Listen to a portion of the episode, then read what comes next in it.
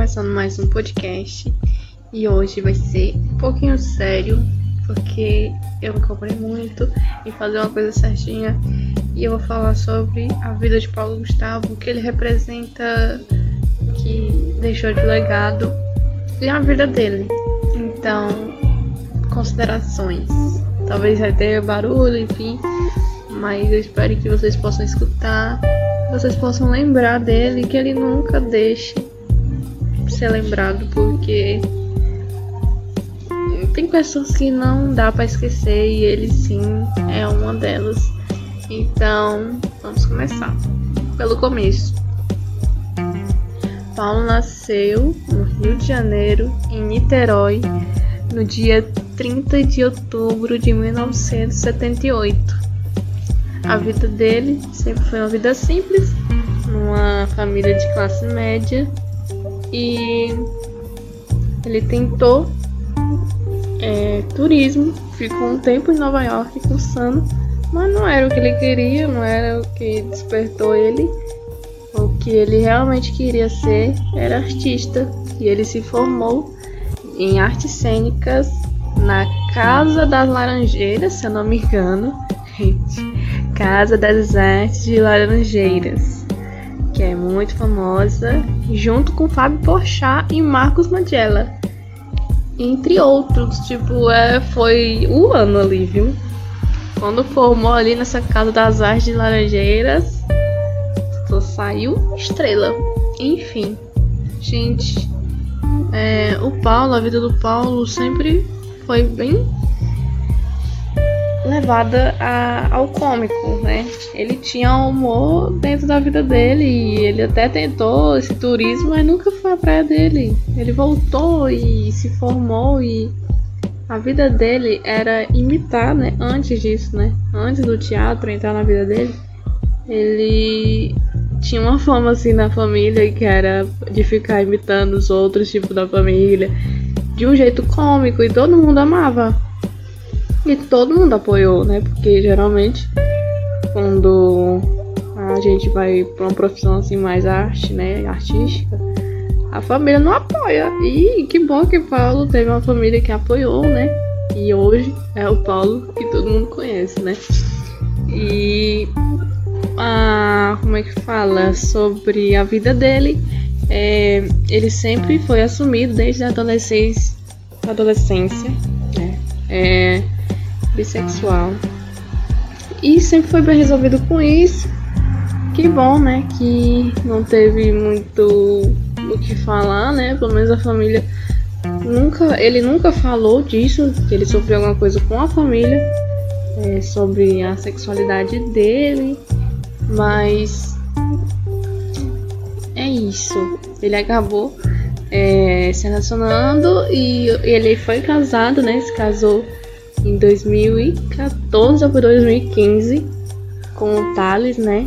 E ele foi muito feliz ao lado do Thales. E eu vendo, né, os vídeos, porque eu me informei muito, porque sério, falar do Paulo pra mim é muito importante, muito, muito importante. E eu não sabia que ele era muito importante para mim. Eu não sabia. Os galos estão cantando. É... Mas ele foi muito importante. Talvez você não se toque até perder a pessoa. Mas enfim. É... O Paulo, com seus trabalhos, né? Ele ajudou muita gente. E enfim. É... Voltando ao relacionamento, ele sempre quis ser pai junto com o Thales, né? E tem aquela coisa, né? Aquele preconceito, ah, vocês nunca vão ter uma família. Eu tava vendo a entrevista com ele e eu me emocionei porque é muito triste pensar, né? Que ele lutou tanto para ter os filhos e viveu tão pouco com eles, entendeu? Eles estão são muito novos ainda. Aí eu fico. É muito triste, é muito triste. A gente não se conforma que essa doença, Covid-19, esse corona, esse corona rei, levou o Paulo. E mais de 500 mil brasileiros. E é muito desesperador o que está acontecendo e mais desesperador ainda o povo não ligar. Enfim, voltando. Aí eu vi a entrevista e eles queriam muito, muito ser pai, até que deu certo. Barriga de aluguel aqui no Brasil é legal. Aqui só pode ser a é, barriga solidária, que pode ser da, da família, entendeu? Então eles foram para Nova York, já que ele já tinha um passadozinho lá, né, em Nova York, por causa do turismo que ele fez. Já conhece lá em Nova York e as coisas. E lá não é crime, lá é tudo certinho, advogados, tudo, com a, a barriga de aluguel. Enfim, ele conseguiu e a mulher, a barriga de aluguel, estava grávida de gêmeos. Que um, o óvulo era da mulher e eles pegaram o espermatozoide dele para um filho e do Thales pro outro. E tudo bem, né? Mas passou-se um tempo, teve aborto espontâneo, isso foi em 2017. E foi muito, muito triste, muito triste. Eles sofreram bastante porque eles estavam com muita expectativa. E ele passou um ano assim, é, todo mundo perguntando seus filhos. E ele, não, a gente perdeu, sei o quê. E foi muito, muito triste ver ele assim. Pensar, né? Mas ele não desistiu. Passou-se um tempo. E agora, em 2019, agora, gente, dois anos atrás, conseguiu, né? Conseguiu outra barriga de aluguel, né? quer dizer, duas, né? Pra dar mais certo assim, vamos dizer isso assim, pode-se dizer assim, né? Dar mais certo. É um óvulo com os espermatozoide do Thales e um óvulo de outra mulher com a do Paulo. Então foi duas mulheres, cada um, cada um filho para ser os dois, dois filhos, o Gael e o Romeu. E o Romeu, ele veio mais cedo do que esperado. Ele veio 10, 10 dias antes. Ficou internado, entubado. E até eles eles chegar, né? Porque eles ficavam vendo, tendo notícias é, à distância. E no mesmo dia que ele nasceu, né, prematuro, de alguns, alguns dias, é, o Paulo estava se apresentando com a mãe dele cantando e algum algum espetáculo que eu não lembro o nome, desculpa, mas ele tava lá cantando com a mãe dela, a mãe dele, desculpa, cantando com a mãe dele enquanto o filho dele tinha nascido e ele ele disse que foi um, um misto de, de emoções, porque ele tava feliz porque nasceu, mas também tava nervoso, aí chorava no, nas pausas, depois tinha que fazer humor, tinha que cantar com a mãe dele e não transparecer isso. Quando finalmente acabou o espetáculo, eles foram, né, para Nova York e eles passaram dias e noites, dias e noites, porque o, o filho dele estava entubado, é, não conseguia mamar direito, né? Ele estava na mamadeira mesmo.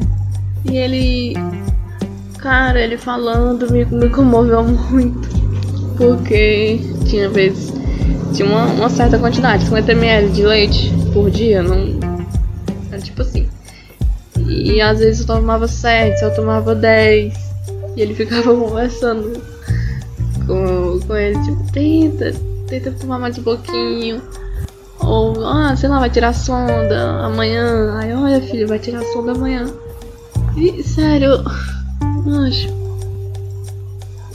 Eu fiquei muito, muito. Eu chorei mesmo, que eu tô muito emotiva. Mas é muito punk, é muito triste. O cara tinha tudo e um vírus, é desgraçado, acabou com isso. Desculpa, eu estou aqui no meio de um. De um. de homenagem, pode-se falar assim, porque eu considerava muito Paulo. Mas eu tenho que falar sobre minha indignação com esse vírus e como eu tô cansada. Mas eu vou deixar isso pro final, porque vamos focar no Paulo e vamos focar nas coisas boas que, que ele, ele fez, que ele deixou de fazer. Não, ele não deixou de fazer.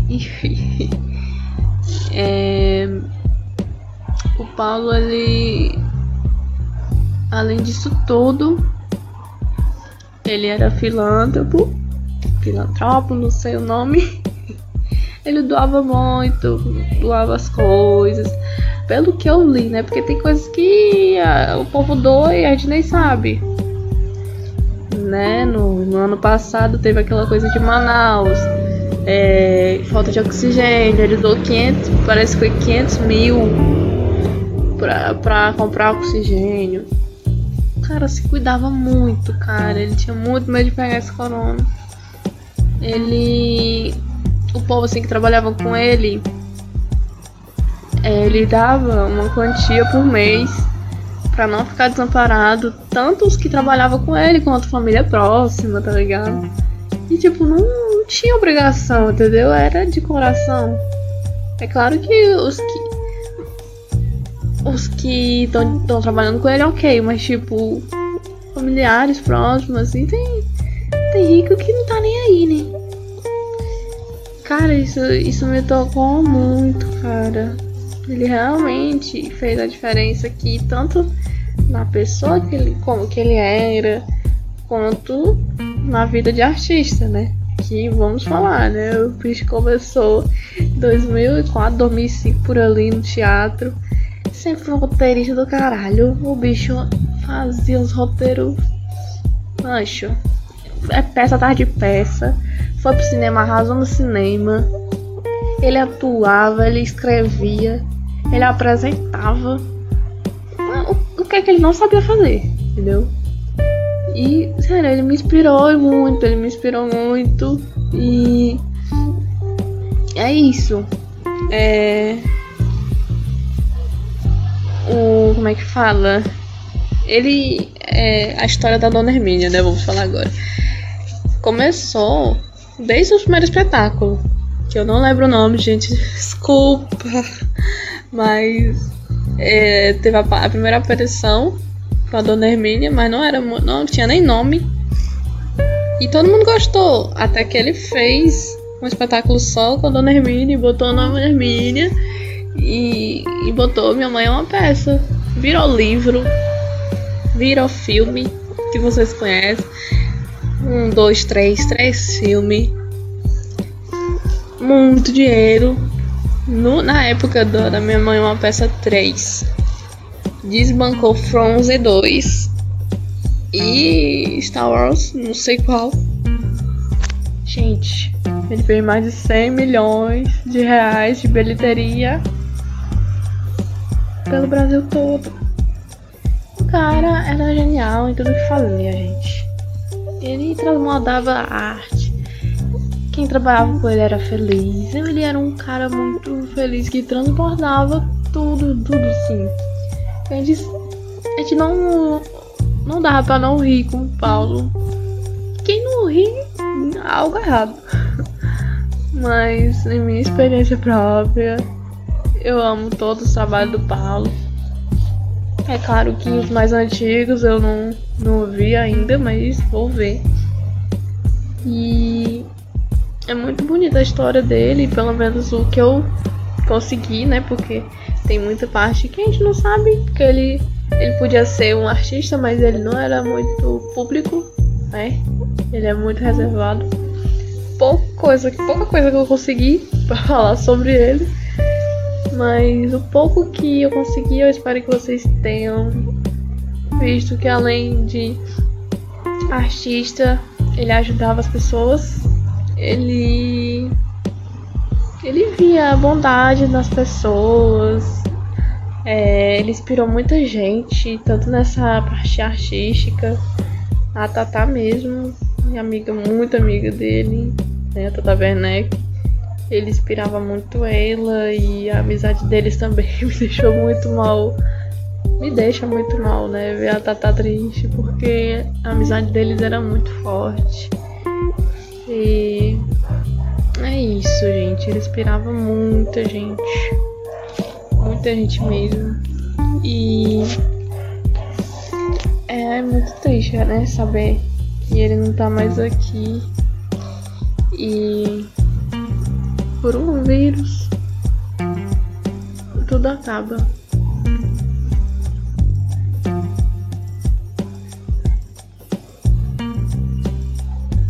No dia 13 de março de 2021, após ser diagnosticado e apresentar complicações de Covid, Paulo foi internado por orientação médica para fazer um melhor acompanhamento no Hospital Copstar, um hospital privado localizado em Copacabana, zona sul do Rio de Janeiro.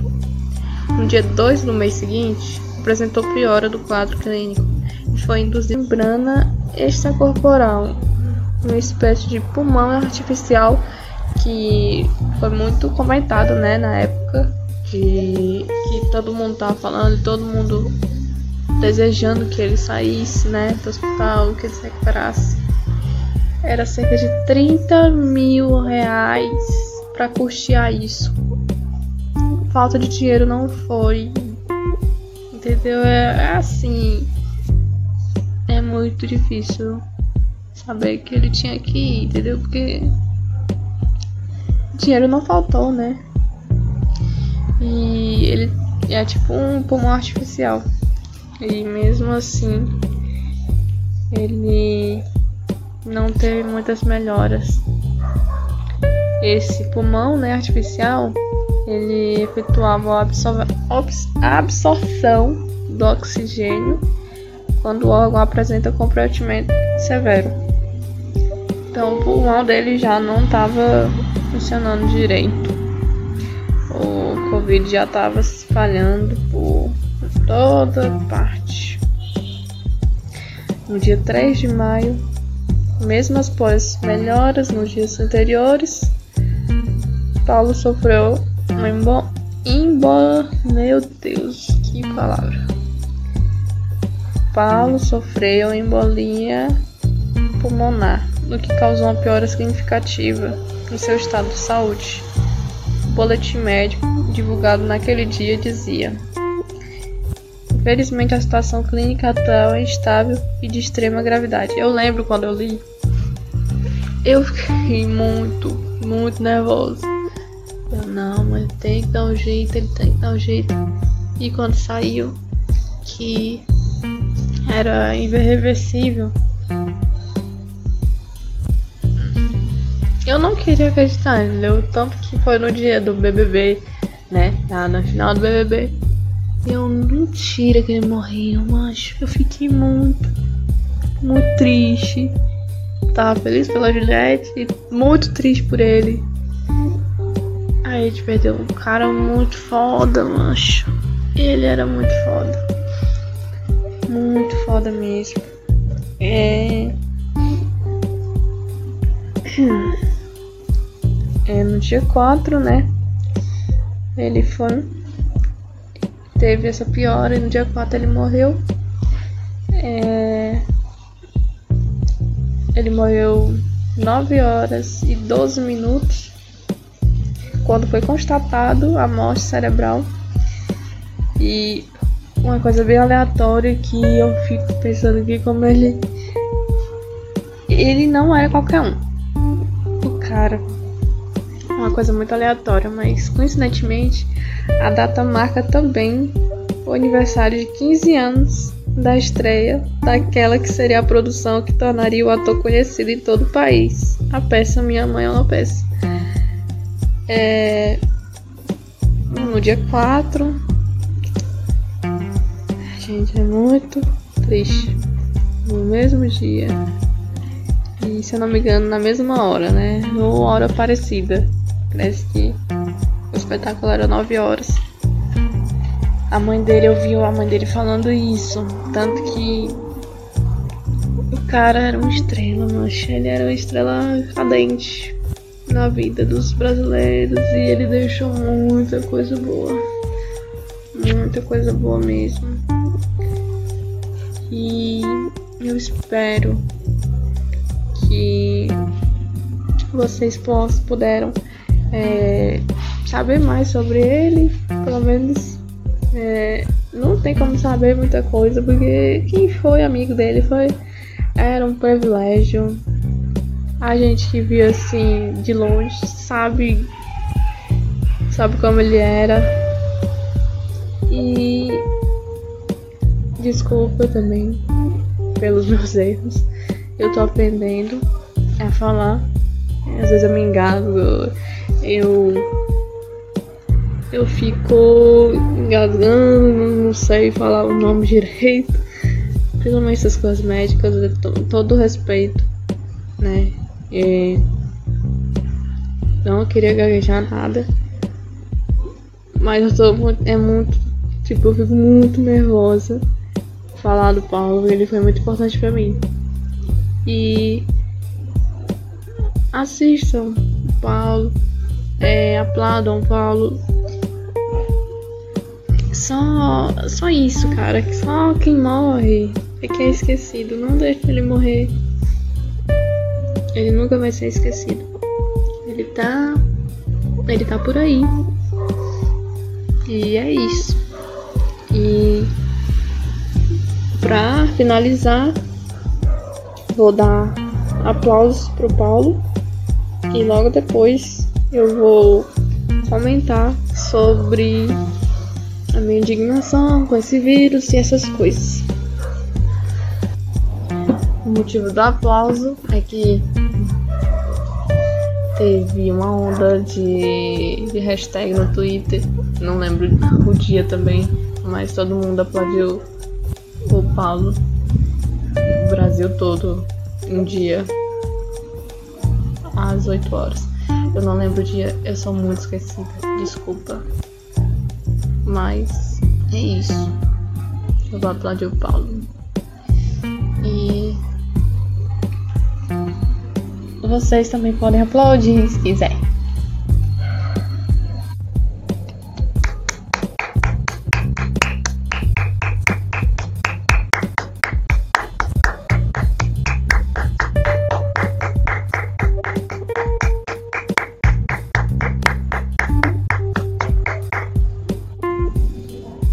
Obrigada, Paulo Gustavo, por tudo, pela arte que deixou e que vai ser eternizada na vida dos brasileiros, a dona Hermínia.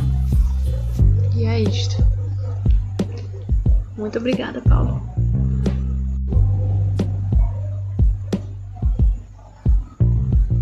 Agora vou terminar, né, esse episódio falando um pouco sobre minha indignação com esse vírus e como tá hoje, né?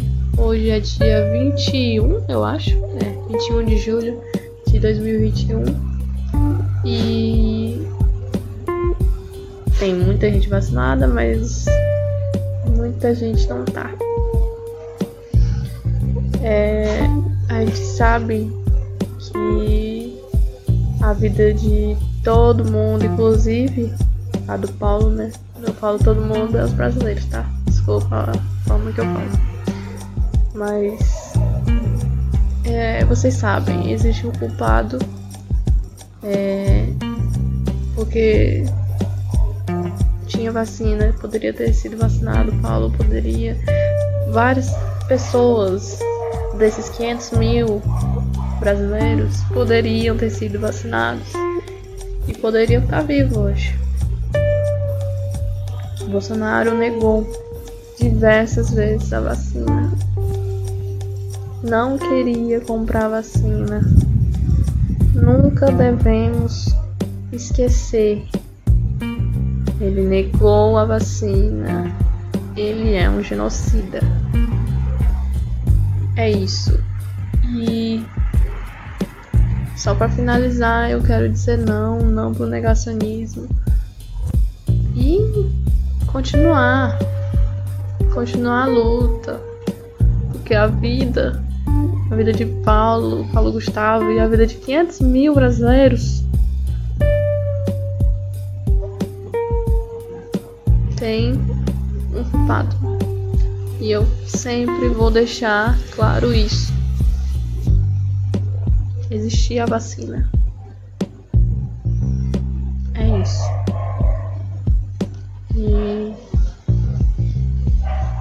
Eu espero que a gente consiga passar esse vírus, que esse vírus possa sumir um dia ou eu realmente não sei. Mas é isso, gente. Eu tô acabando por aqui. Hoje foi meio pesado, mas é só a realidade. E eu poderia ter feito esse podcast antes para falar do Paulo, mas eu só consegui falar hoje. E foi bem difícil. Mais uma vez, desculpa se eu errei alguma coisa. É muito importante para mim que esteja tudo certo. E é isso. Eu não sei se é um quadro que eu vou fazer de pessoas, não sei. É só eu testando. Mas máximo respeito à vida de Paulo Gustavo. E é isso. Tchau.